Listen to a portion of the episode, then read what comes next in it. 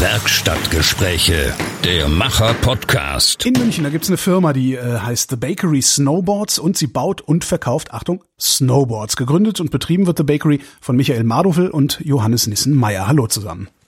Servus, halt, grüß dich. Warum The Bakery, wenn ihr doch kein Brot verkauft? Ja, ähm, das Ganze ist recht schnell erklärt. Die Bretter werden in einer Presse gepresst und aufgeheizt auf circa 100 Grad und werden sozusagen gebacken. Und da ist uns irgendwann der Begriff Bakery eingefallen. In dem Moment fällt mir auf, dass ich nicht die leiseste Ahnung von Snowboards habe. Ich habe noch nicht mal selbst auf einem gestanden. Äh, Geschweige denn eins gebaut, oder? Ja, davon mal ganz abgesehen. Aber muss man das eigentlich? Muss man selber fahren, um sowas bauen zu können?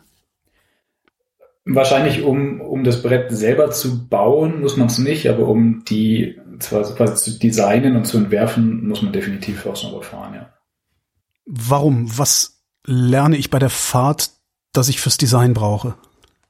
Also mit Design meine ich jetzt nicht die Grafik. Schon klar.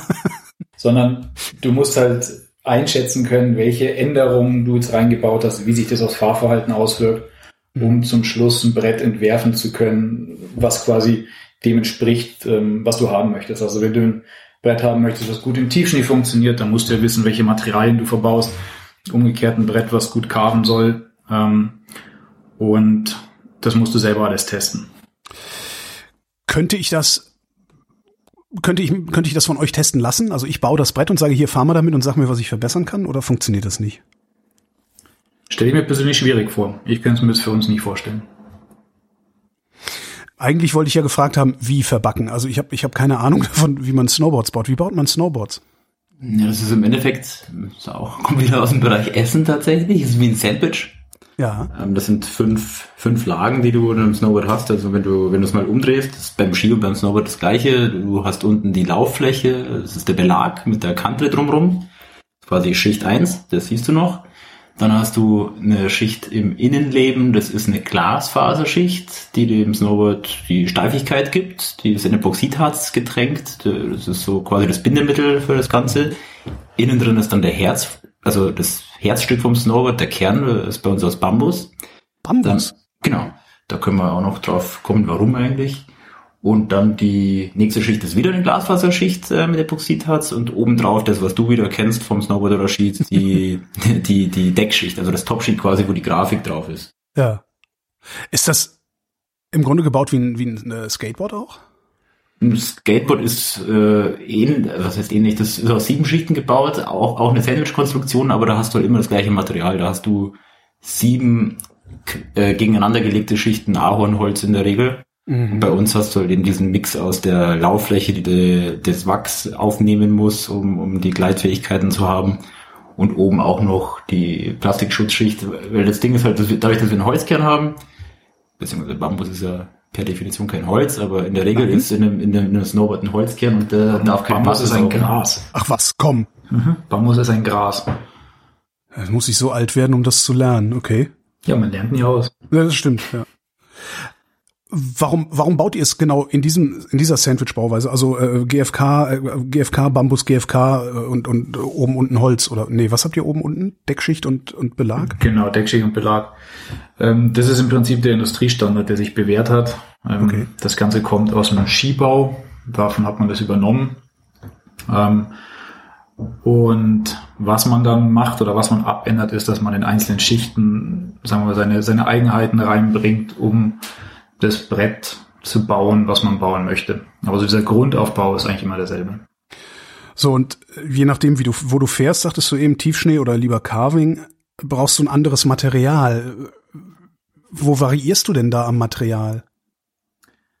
Also ähm, dickerer Bambus, dünnerer Bambus oder äh, zum Beispiel, ja. Ostbambus, Westbambus oder wie muss ich mir das vorstellen? Nee, das hast du im ersten Satz ganz richtig gesagt.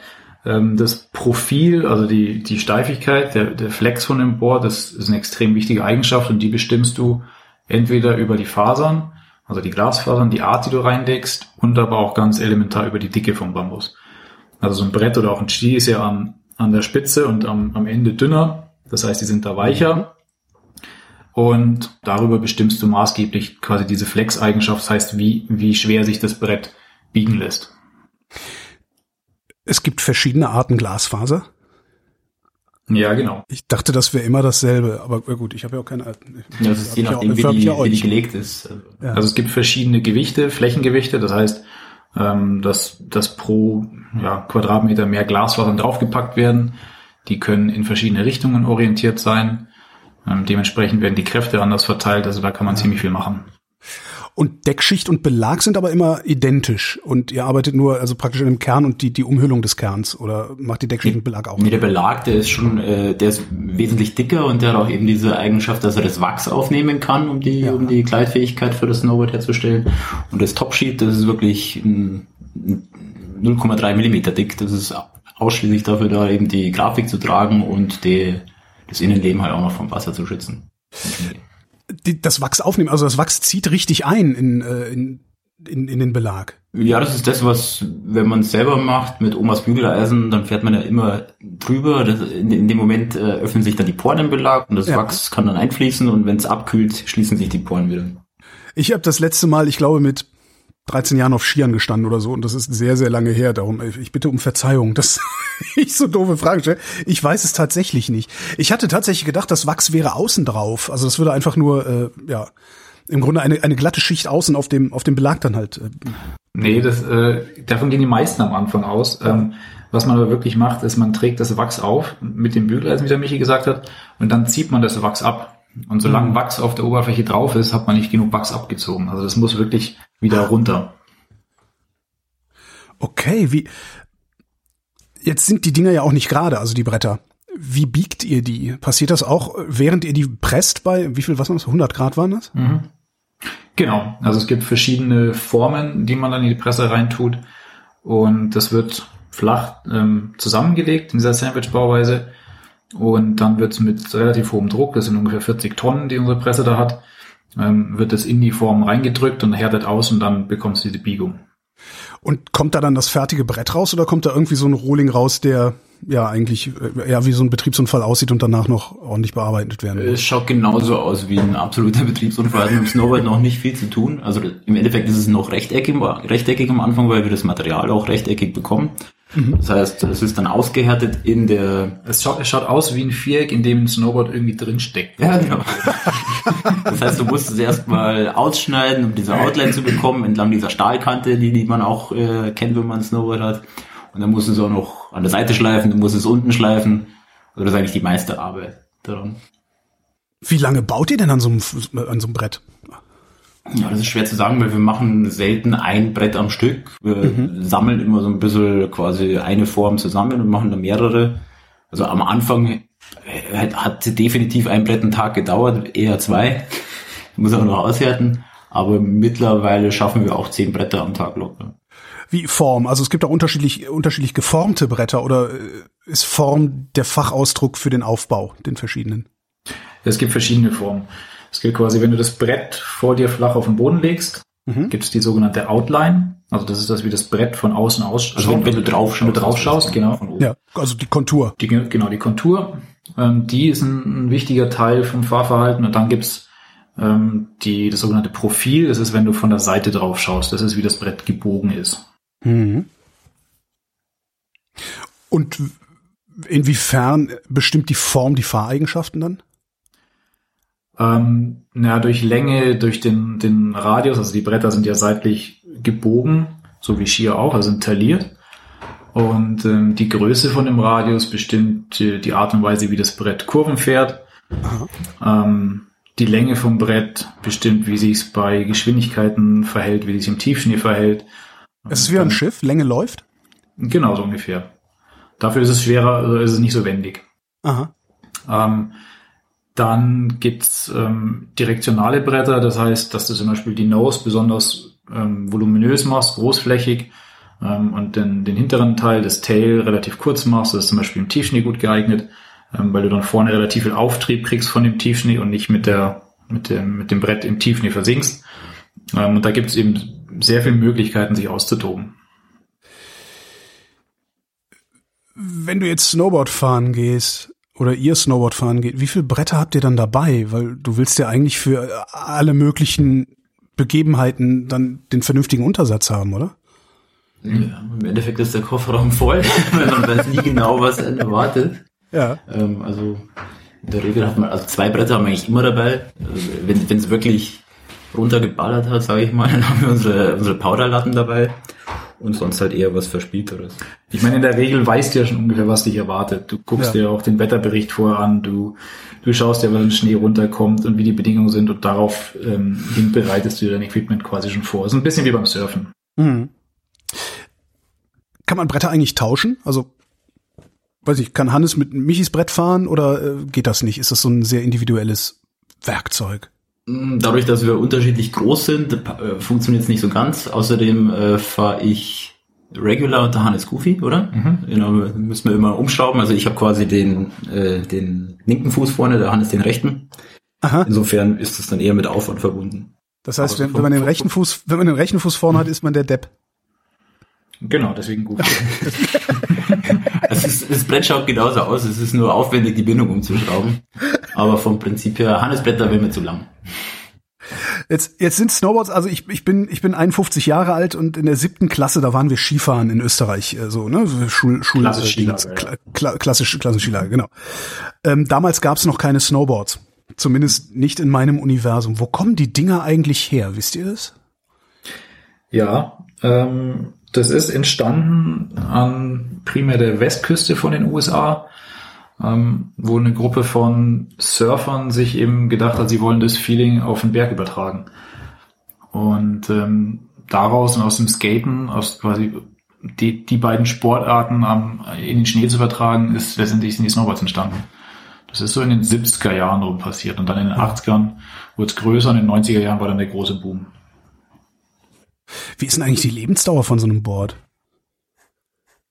Es hängt halt immer davon ab, wie du es auch hernimmst. Also es gibt ja Leute, die haben irgendwie ihre drei Schneetage im Jahr, dann Aha. hält es quasi ein Leben lang wahrscheinlich. Die Hamburger. Ja, so zum Beispiel. Aber wir haben so in unserem äh, Umfeld durchaus Leute, die wirklich 60, 70, 80 Schneetage zusammenkriegen und die tauschen ihre Bretter dann auch pro, äh, jede Saison. Wir wollten über den Kern noch reden, hattet ihr eben gesagt. Da habe ich mir noch ein, ein Sternchen dran gemacht. Was ist mit dem Bambus? Also abgesehen davon, dass der super technische Eigenschaften hat, ich meine, du kennst es wahrscheinlich von so einem Schneidebrettchen in der Küche, da hat er ganz lange Fasern. Ja, ich bin mal, ich bin mal eine längere Strecke mit einem Bambusfahrrad gefahren und war davon auch sehr beeindruckt. Ja, haben wir. Ist das, ist das das, was, ich, ich kann es nicht beschreiben. Vielleicht könnt ihr es so beschreiben, dass man versteht, was da passiert mit einem oder mit dem, mit dem Fahrzeug. Würdest du sagen, es ist lebendig? Ja, Genau. Genau, das ist, das ist der Unterschied. Exakt. Also wenn du so einen Bambuskern mit einem, mit einem, mit einem, mit einer klassischen Esche vergleicht oder, Ja. oder, oder Poplar, oder Poplar, woraus, wo das Snowboardkern in der Regel gemacht ist, flext der viel besser. Also der kommt viel schneller und äh, lebendiger in seine Ursprungssituation zurück. Das- Das macht das Brett äh, von den technischen Eigenschaften besser und es ist auch noch wahnsinnig nachhaltig. Im Endeffekt das, was ein Baum in 60 Jahren macht, das schafft Bambus an Biomasse in sechs Jahren und kann entsprechend auch so viel CO2 binden wie ein Baum in 60 Jahren. Also es ist ja durchaus bekannt, dass Bambus extrem schnell wächst. ja. Ähm, das ist, glaube ich, sogar die schnellste nachwachsende ähm, natürliche Ressource auf Erden. Und das führt auch dazu, dass diese Fasern so lang sind. Ähm, und daher kommen wiederum diese technischen Eigenschaften, daher kommen auch die, die, die extrem, ja, der den extreme, kann extrem Kraft aufnehmen, ähm, lässt sich fast nicht brechen. Der wird ja in Asien noch eingesetzt, um, um Gerüste zu bauen, um Hochhäuser zu bauen, auch heutzutage noch. Und das kommt alles von diesen sehr langen Fasern. Ist der denn, also ich, ich kenne es nur vom Fahrrad, weil ich fahre Fahrrad. Ein Bambusfahrrad kostet ein Schweinegeld. Ist der so viel schwieriger zu verarbeiten oder ist das einfach nur, weil irgendjemand gelernt hat, dass man super Hipster abzocken kann damit? Also die Kerne sind wirklich deutlich aufwendiger herzustellen. Ja. Ja. Ähm, das liegt daran, Holz, ein Baum ist, ja, da schneidest du in deine Balken runter, klebst die zusammen und dann schneidet man daraus die Kerne. Ja. Ähm, der Bambus ist ja so ein hohles Rohr. Und das ist, da kann man nicht einfach so ähm, Balken rausschneiden, sondern das ist ein deutlich aufwendigeres Verfahren, also zumindest im Snowboardbau. Ähm, Und da sind auch die Kerne im Snowboard-Bereich deutlich teurer als für reguläre Snowboard. Wie machst du denn dann so ein, ja, im Grunde ein, ein, ein Brett aus dem Rohr? Wir, wir kriegen das von unserem Zulieferer. Schweine Der ab. Zulieferer stellt das her. Die können das gut ähm, und ähm, ja, wir, wir lassen denen ihre Expertise und uns unsere. Das heißt, ihr wisst, also Magie ist das, was da passiert. Naja, wenn man so ein Ding anschaut, dann sieht man ja schon ganz viele dünne Streifen, die aneinander geleimt sind. Ja. Ähm, das ist auch der Unterschied zu den äh, klassischen Kernen, die man verwendet. Da sind dann vielleicht irgendwie acht, neun Streifen nebeneinander, was Mhm. bei dem Bambus dann schnell 30 Streifen sind und in so, also um, das entspricht halt auch der Arbeit, die da reingesteckt werden muss. Ich stelle mir man das kann gerade so sich vor. wirklich- Kann, wird das gewebt auf irgendeine seltsame Weise? Nee, nee, das wird also es wird quasi von der Geometrie vom Rohr wird äh, zu einer Geometrie von diesen von Streifen gebracht, im Ja. Endeffekt Mini-Bohlen, wird dann äh, runtergehobelt und dann zusammengeleimt. Also es, wenn man sich ein Küchenbrett mal anschaut, ein Schneiderbrett, was ja der eine oder andere vielleicht daheim hat, Ja. ähm, da kann man sich ganz, ganz gut mal drauf anschauen. Das sind wirklich so ganz feine, so meistens fünf Millimeter breite Streifen. Aha. Und ähm, genau, das Bambusrohr wird eben in, in solche Streifen gebrochen und dann eben verleimt und dann gehobelt und so weiter. Jetzt ist äh, der Bambus zu verarbeiten und äh, CO2-Freundlich, also Klimafreundlichkeit, Nachhaltigkeit und so, äh, ist ein gutes Verkaufsargument. Kriegt ihr das auf eure anderen Materialien, auf euren Produktionsprozess übertragen? Da haben wir von Anfang an auch drauf achten wollen, Okay. äh, was so auf dem Markt verfügbar ist. Und glücklicherweise parallel in der Zeit, wo wir angefangen haben, die Snowboards zu bauen, haben wir auch einen Produzenten von dem Epoxidharz äh, kennengelernt. Äh, das, der Hannes, der Hannes ist übrigens Doktor der Physik, der kann es besser erklären als ich. Herrlich. Ja? War das jetzt Ironie oder ernst gemeint? Nee, ich, überhaupt Ich meine nicht. von dir, Holger. Ja, nein, nee, nee, finde ich super. Ich finde das klasse. Also es hat quasi einen, äh, einen hohen Bioanteil im Vergleich zu einem äh, regulären Harz, das ausschließlich auf Erdölbasis äh, hergestellt wird. Aha. Könnte, könnte man das komplett erdölfrei herstellen? Momentan noch nicht, nein. Ähm, also es ist, man ist momentan immer so ein bisschen in dem Punkt, ähm, äh, dass man natürlich, also das, das Wichtigste für uns ist, dass die Dinger qualitativ hochwertig sind, weil unserer Meinung nach das auch das Nachhaltigste ist, wenn ein Brett möglichst lang hält. Ähm, und momentan sind die Harze so, dass die einen, einen relativ hohen Bioanteil haben. Der Hersteller, mit dem wir zusammenarbeiten, hat auch eine sehr umweltfreundliche Produktion mit einem deutlich niedrigen CO2-Ausstoß. Wenn man die ganzen oder die Harze, die es bisher gibt, die komplett erdölfrei sind, sind leider noch nicht auf dem Qualitätsstandard wie diese Harze. Das heißt, die Bretter würden von der Qualität nicht halten und würden einfach früher auseinanderfliegen. Ja. Äh, Ist der Produktionsprozess eigentlich so eine, besonders energieaufwendig, mit so 40 Tonnen, 100 Grad? Du meinst bei uns? Ja. Nö, das geht.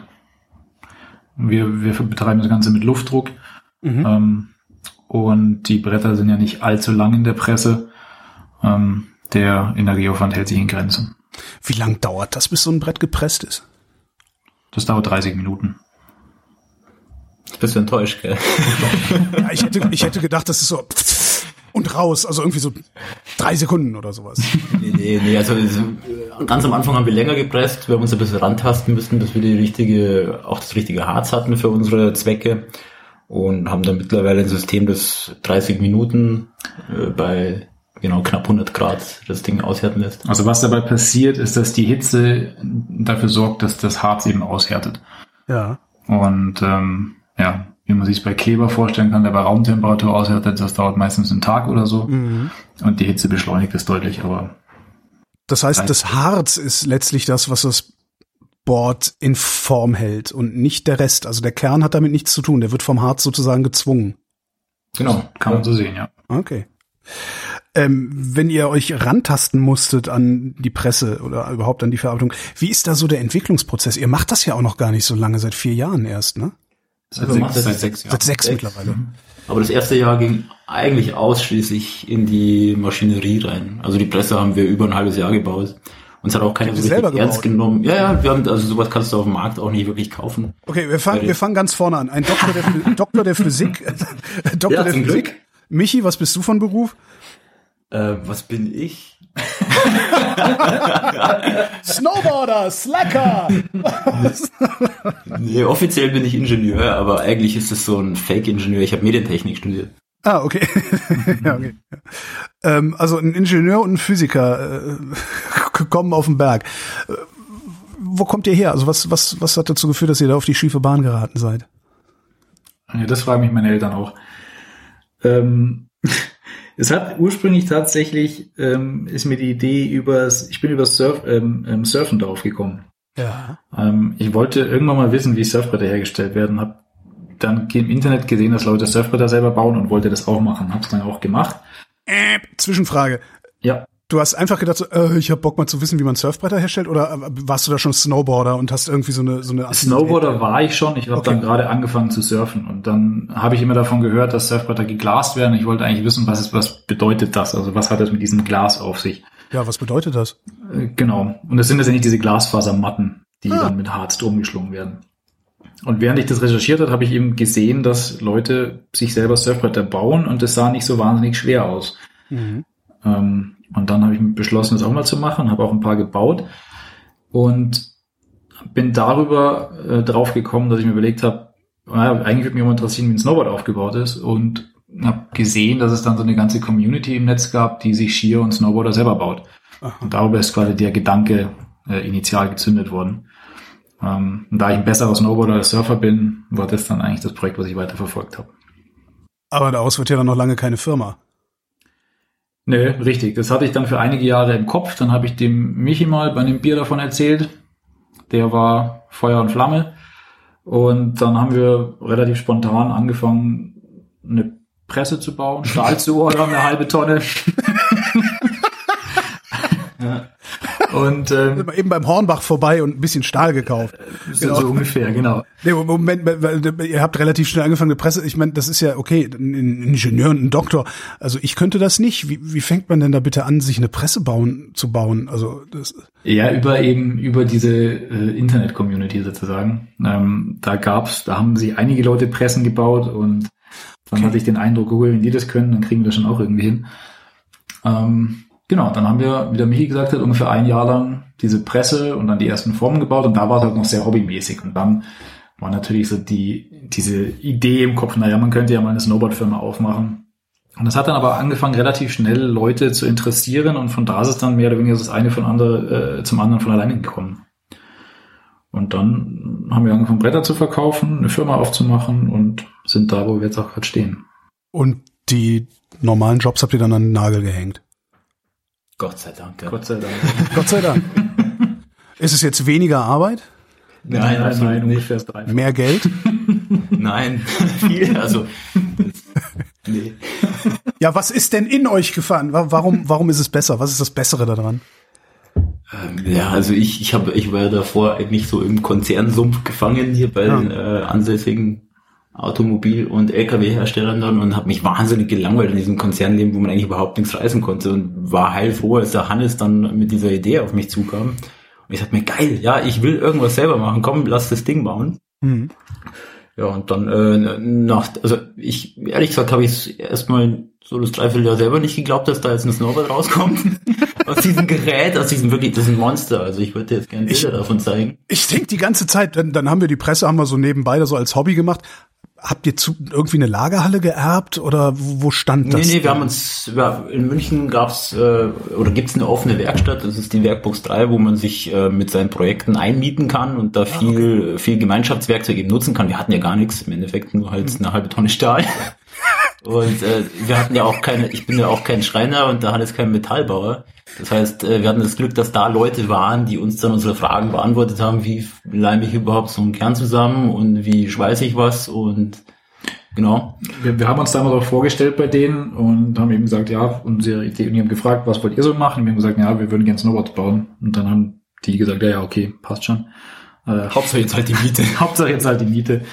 Und dann lag eben eines Tages eine halbe Tonne Stahl vor deren ihrer Tür und dann haben sie sich auch gedacht, oh, Stahl, Stahl-Snowboard. die meint's wohl ernster. Genau. Aber Aber das, das erste, was rausgekommen ist, war dann, also es hat wirklich ausgeschaut wie ein Snowboard und da war mir dann klar, cool, okay, dann kann ich ja kündigen. dann wird es schon. ich war zu der Zeit noch im, an der Uni mit der Promotion eben beschäftigt und habe das da parallel zu angefangen und dann eben nach der Promotion voll eingestiegen. Worin hast du, also worum ging es in deiner Promo Promotion? Äh, Elektronenpaarerzeugung in starken Laserfeldern. Aber auch geil. ja, schon. Das erste Snowboard, was da rauskam, war das auch benutzbar? Weil eins, irgendwas zu machen, was so aussieht wie ein Snowboard, würde ich glaube ich auch noch hinkriegen. Nee, wir sind dann Augenschau. gefahren, aber es hat sich tatsächlich relativ scheiße gefahren. Warum? Aber man konnte den Berg runterfahren, er ist auch nicht auseinandergeflogen. Also habt ihr da schon gewusst, warum es sich scheiße fahren lässt? Also was der Fehler? Nee, das war ein langer Prozess. Also das war ja so, das erste Jahr ging wirklich in die Maschinen und so die nächsten zwei Jahre, die ging in das, was der Hannes vorhin alles beschrieben hat, in verschiedenen Glasfasern, ob ob jetzt Biax, Triax, wie auch immer, wie die Dicken von den Kernen, äh, da ändert echt ein Zehntel Millimeter vom Kern, ändert, äh, ob's Brett nudelweich oder bocksteif ist. Also du musst es dir so vorstellen, ich bin zwar viel Snowboard gefahren davor, aber habe natürlich auch nur begrenzt jetzt irgendwie die, die Dicken des Kerns ausgemessen oder mir über den Glasfaseraufbau Gedanken gemacht. Daher. Ja klar, man weiß in der Regel, welcher Hersteller was für Fahreigenschaften genau, oder man, also man, man, weiß ungefähr, was ein Bob man haben will und, und vertraut den Angaben vom Hersteller. Man weiß eigentlich nicht so genau, was der technische Hintergrund ist, warum dieses Brett diese Eigenschaften hat. Und das mussten wir uns dann selber arbeiten. Und das ist, was ich vorhin eben meinte, warum es für mich wichtig ist, auch selber zu fahren weil ich sonst nicht gar nicht wüsste, wie ich sonst so ein Brett designen soll. Aus dem Grund machen wir auch keine Ski, weil ich nicht wüsste, wie ich jetzt einen guten Ski designe. Also wie viel habt ihr irgendwann mal Kassensturz gemacht und geguckt, wie viel ihr erstmal investieren musstet, wenn ihr die ersten drei Jahre im Grunde damit verbracht habt, die Maschine herzustellen, mit der ihr dann erstmal Snowboards herstellt, die ihr niemandem verkaufen könnt, mhm. weil ihr an denen erstmal lernen musstet, verkaufbare Snowboards herzustellen. Wir haben Kassensturz vor ja, so vor zwei Jahren gemacht, wo wir dann an den Markt gegangen sind und dann ja. habe ich auch erstmal geschluckt. Das tut weh. Das ist so, das ist so laufend quasi, waren das Ausgaben, das war jetzt nicht so die eine große Investition, ja. aber über die Zeit summiert sich doch ganz schön und da habe ich auch erstmal, ja, hat sich inhalten müssen. Ja, also auch, ich meine jetzt nicht nicht äh, für die fürs persönliche Wachstum, sondern auch finanziell. Also seid ihr da seid ihr aus dem Groben raus oder müsst ihr noch müsst ihr euch noch ja, wie es bei so einem Startup halt so ist. Am Anfang ja. war natürlich die Phase, wo wir viel investieren mussten. Das ist jetzt zum Glück schon länger vorbei. Also das trägt sich alles selber und ähm, dadurch, dass wir also nicht ausschließlich dadurch, wir haben jetzt ziemlich äh, extrem auch einen japanischen Markt äh, erschlossen. Das ist tatsächlich momentan unser Hauptmarkt. Aber dadurch, dass wir neben den Snowboards auch noch wir sind eigentlich drei Leute. Wir haben noch einen äh, Modedesigner an Bord, der eine komplette Klamottenkollektion auch auf ähnlicher Philosophie mit aufgebaut hat. Und der auch verantwortlich ist für alle Grafiken, genau. okay. die es bei uns gibt. Der Heinzi. Und ja, seitdem äh, ist es mehr als sich nur tragen, seitdem rentiert sich das Ganze auch. Okay, das äh, der Modedesign, ihr verkauft Klamotten, ne? Genau, wir verkaufen auch Klamotten inzwischen. Und was denn so? Äh, angefangen haben wir mit äh, klassisch mit T-Shirts und Hoodies. Wobei es auch da von Anfang an wichtig war, dass wir die Philosophie, die wir bei den Snowboards haben, auch in diesen Klamottenbereich hinüberbringen. Das heißt, dass mhm. wir auf Qualität achten, dass wir auf Liebe zum Detail achten, dass wir auf möglichst nachhaltige Materialien achten. Ähm, das sind jetzt also nicht irgendwelche Standard-T-Shirts, die einfach nur bedruckt sind, sondern es sind komplett eigene Schnitte ähm, auf eigenen für uns gewebten Textilien. Äh, die Textilien sind aus Bambus und Bio-Baumwolle. Da kommt wieder die, die Bambusgeschichte durch. Ähm, und jetzt haben wir es erweitert mit bisschen funktionaleren Klamotten und bauen diese Kollektion nach und nach aus. Warum? Das wird uns nicht langweilig. Ja, das merke ich gerade. Warum ausgerechnet Japan? Habt ihr eine Idee?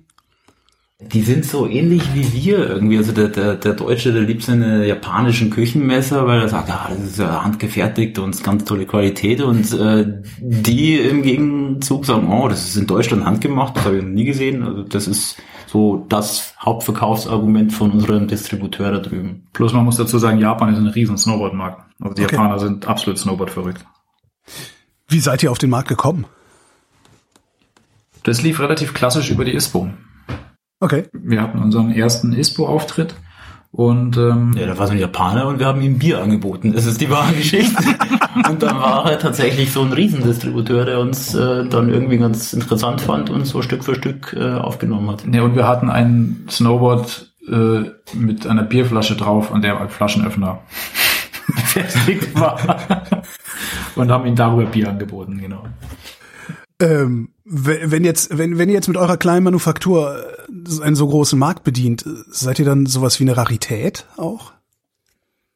Es gibt schon, es gibt schon auch mehrere Snowboard-Manufakturen, aber nicht unbedingt bei uns. In unserem Raum, also in den USA, ist das relativ verbreitet. Aber mhm. da ist es ja auch mit den, mit den Surfbrett-Shapern auch so, dass jeder, jeder Surfspot hat da so seinen lokalen Shaper. Da ist es gang und gäbe, dass man jetzt nicht zwangsweise irgendwelche Riesen-Brands kauft, sondern eher lokal denkt. Und das war auch so die Idee vom Hannes, das vom Surfbrettmarkt auf den Snowboardmarkt zu übertragen. Also da gar nicht die, die, die riesige äh, weltumspannende Firma aufzumachen, sondern irgendwie, ja, ich sag mal, auf der Scholle zu bleiben damit. Noch nicht. Wäre, äh, würde das denn skalieren? Also könnte ich, also angenommen, ich wäre jetzt auch Snowboarder, äh, könnte ich einfach nach euren Prinzipien genauso gute Bretter bauen, wie ihr baut? Wenn du viel Zeit investierst, dann ist das durchaus möglich. Wir haben es auch irgendwie geschafft. Ja, halbe Tonne Stahl. Ne? Aber das war ja wirklich anfangs, also, das, also diese halbe Tonne Stahlzeit, da haben wir die ganze, wir waren tagsüber in unseren Jobs und haben nachts äh, in der Werkstatt gearbeitet. Und geschlafen haben wir eigentlich gar nicht so wirklich mehr. Also prinzipiell ist es natürlich möglich. Ähm, du musst halt ja echt viel Zeit investieren, doch auch ein bisschen, wie gesagt, Geld. Ähm, es ist im um wieder auf das Thema am Anfang zurückzukommen, es ist beim Surfbrettbau mit deutlich weniger Einsatz möglich und dementsprechend gibt es da halt auch deutlich mehr kleine Hersteller. Warum ist es mit weniger Einsatz möglich? Hm, weil du im Endeffekt einen Hobel brauchst und eine Garage. Und damit kannst du eigentlich gute Surfbretter bauen. Also ein Elektrohobel.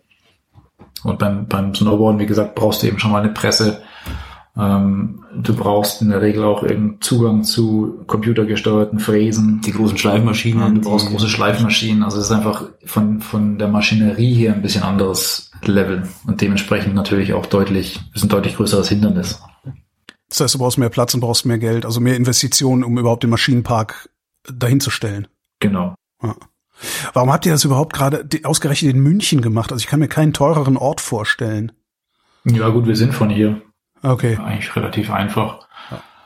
Aber du sagst, es ist natürlich ein, ein gerade diese Werkstattführung war ein Riesenproblem am Anfang. Wir haben ein halbes Jahr gesucht mhm. und ähm, sind dann mehr oder weniger durch Zufall auf diese offene Werkstatt gekommen. Das war am Anfang so ein bisschen eine Notlösung für uns, gefühlt.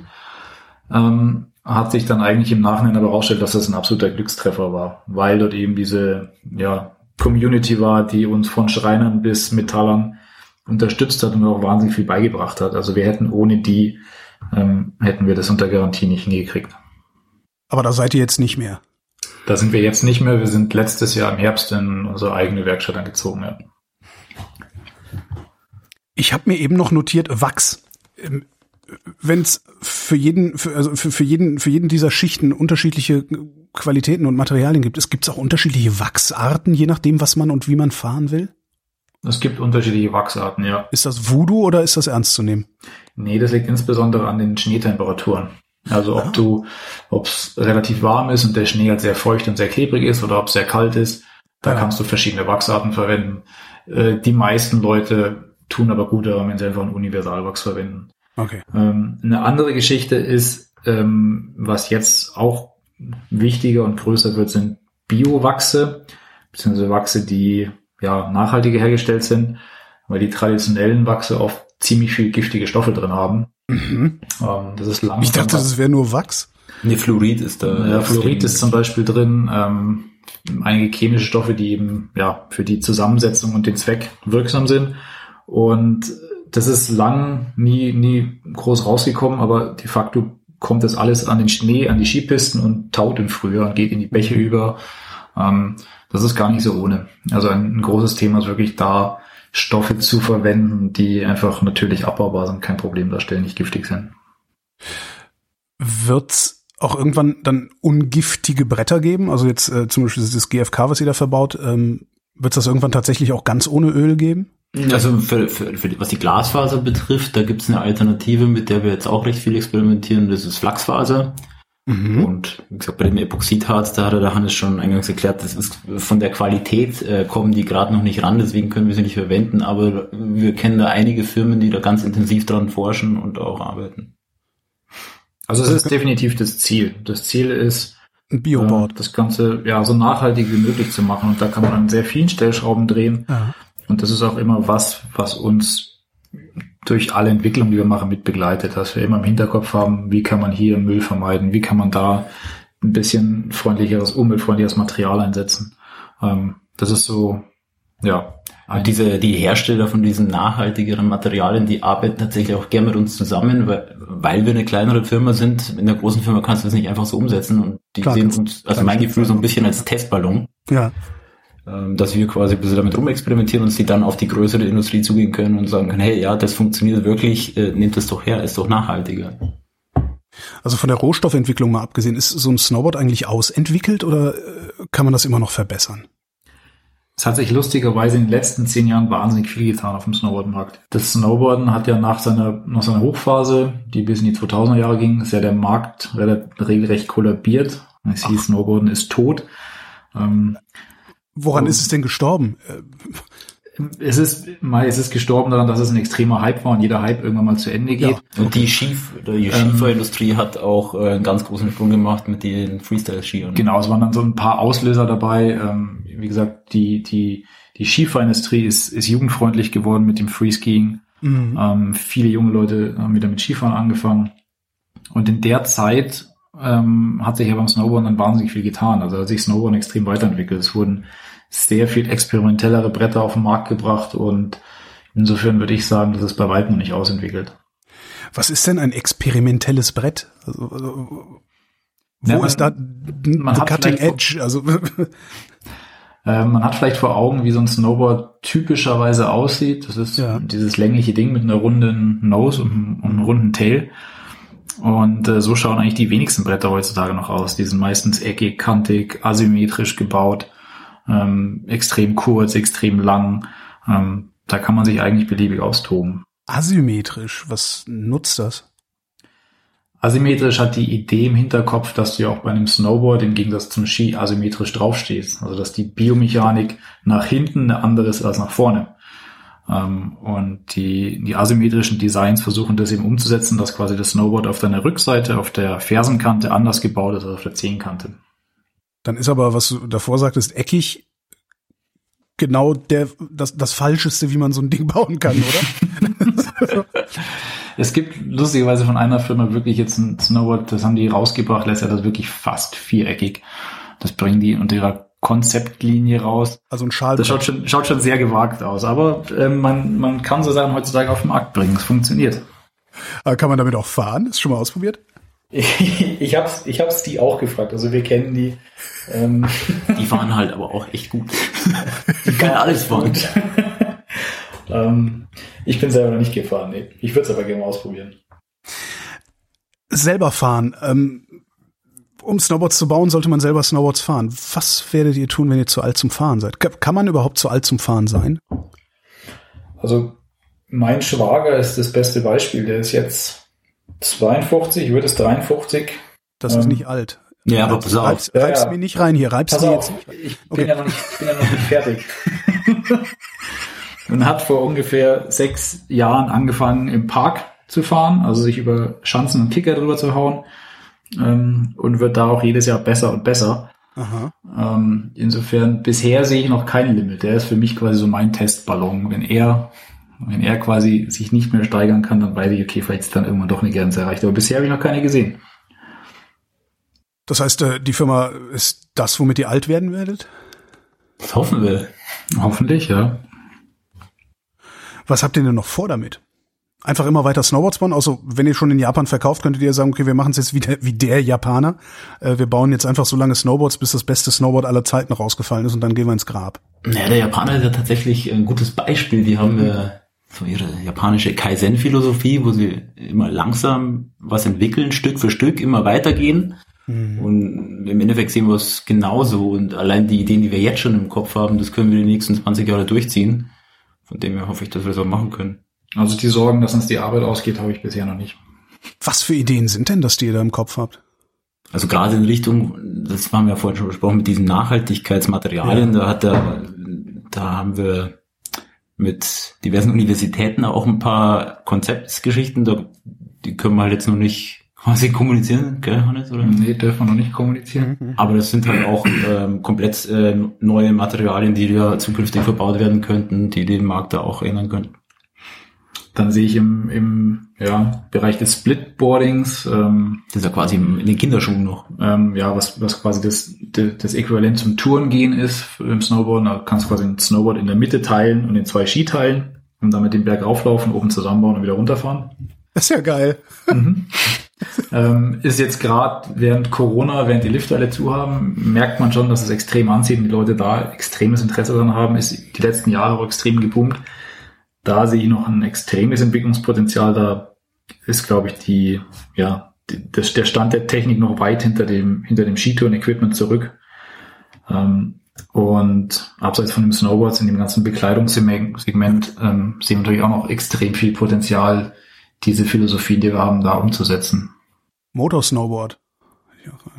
Habe ich mir gestern überlegt, lustigerweise. Ernsthaft? Ich habe gerade tatsächlich so ein Snowboard mit so einem kleinen Raupenantrieb, weißt du, oder so ein Raupenantrieb zum Anflanschen an Snowboard. Äh. Hatte ich tatsächlich auch schon im Kopf, ja. Bei, ja, ja, das habe ich gestern bei so nervigen Ziehwegen und so weiter, wo du, wo du anschieben musst und abschneiden musst, dass du die runterklappen kannst und, und Gas geben kannst. Ja. Aber das ist das Schöne, dadurch, dass man den, die, die Herstellung auch komplett selber macht, ist, wir haben schon viele solche, in Anführungszeichen, bescheuerte Ideen umgesetzt. Ja. Und das ist auch so ein bisschen, äh, ja, das ist, womit wir auch durchaus Aufmerksamkeit bekommen haben, ist, dass wir einfach so ein, so ein Quatsch halt machen. Ähm, gleichzeitig lernt man aber auch wahnsinnig viel dabei, weil man wirklich Sachen baut, die, die jetzt erstmal völlig ja, irrsinnig erscheinen, aber man, man erweitert ja sein Wissen auch, auch brutal über verschiedene Techniken und so weiter. Hm. Kommen eigentlich Leute bei euch vorbei, die äh, bei euch oder für euch mit euch arbeiten wollen? Das, Bildet so, ihr ja. aus? ähm, ja, wir haben tatsächlich sehr viele Anfragen, aber das ist rein rechtlich äh, auch schwierig bei uns, weil wir gewisse Sicherheitsauflagen äh, nicht erfüllen, die man braucht, wenn man Leute ausbilden will. Mhm. Beziehungsweise wenn man, wenn man Leute einstellen will. Das ändert sich jetzt zum nächsten Jahr. Da wird uns ein wird uns ein Kollege ein bisschen intensiver unterstützen, weil die Produktion auch immer größer wird und wir es zu zweit gar nicht mehr leisten können. Und äh, sonst kommen halt eher Kunden vorbei. Das ist ja auch das Schöne, der Grund, äh, den du schon angesprochen hast, warum seid ihr überhaupt in München? Ja. Es wäre viel, viel billiger, ein bisschen weiter aus Land zu gehen, aber wir haben sehr viel Laufkundschaft, die einfach vorbeikommen, ein bisschen quatschen, woran wir gerade arbeiten und das ist natürlich auch ein bisschen so die, die Message und das Volk bringt. Ja, solange es irgendwie geht, würden wir dann auch gern in der Stadt bleiben, um genau das zu, zu gewährleisten, um auch irgendwie so ein bisschen, ja, ein Ort zu sein, wo Leute aus der Szene auch vorbeischauen können und, und ja, fachsimpeln. fachsimpeln können oder also einfach mal ein Bierchen trinken können. Und dazu braucht es auch die Werkstatt oder könnte die draußen sein? Na, es ist halt schon so ein bisschen so eine Schauwerkstatt. Wir haben quasi ja. so einen ja, Showroom-Wohnzimmerbereich, der sehr wohnig eingerichtet ist, auf dem man sich auch gemütlich machen kann und ein bisschen Beratungsgespräche führen kann. Viele Leute haben ja noch gar keine Ahnung, was sie über für ein Snowboard brauchen. Das findet dann alles in der Ecke statt und ist halt ganz nett, wenn du um dich rum die komplette Werkstatt hast und den Leuten wirklich jeden Schritt zeigen kannst, von der Grafik bis zum Zusammenlegen, bis zum mhm. Auslegen und Schleifen, wie ihr Snowboard dann entsteht. Ja, und ist ja auch, wenn man jetzt realistisch ist, ist es natürlich finanziell trotzdem bei weitem günstiger, das in einem Raum zu haben, als jetzt in München ein Büro anzumieten und außerhalb irgendwann eine Werkstatt und dann die Fahrerei hin und her. Mhm. Ähm, wenn man das natürlich jetzt realistisch betrachtet, ist so ein ein Ort für die nächsten Jahre das, äh, das Ding. Und wir haben vorgestern den Mietvertrag unterschrieben, ähm, der für die nächsten vier Jahre jetzt verlängert wurde, wo wir sind. Also soweit ist alles gut. Diese bescheuerten Ideen, die du eben gesagt hast, in Anführungszeichen, gibt es eigentlich so eine Traumidee? Gibt es das Traumboard, das äh, jeder Snowboardbauer mal bauen möchte? Ihr versteht schon, was ich meine, so den feuchten Traum. Oder gibt es viele?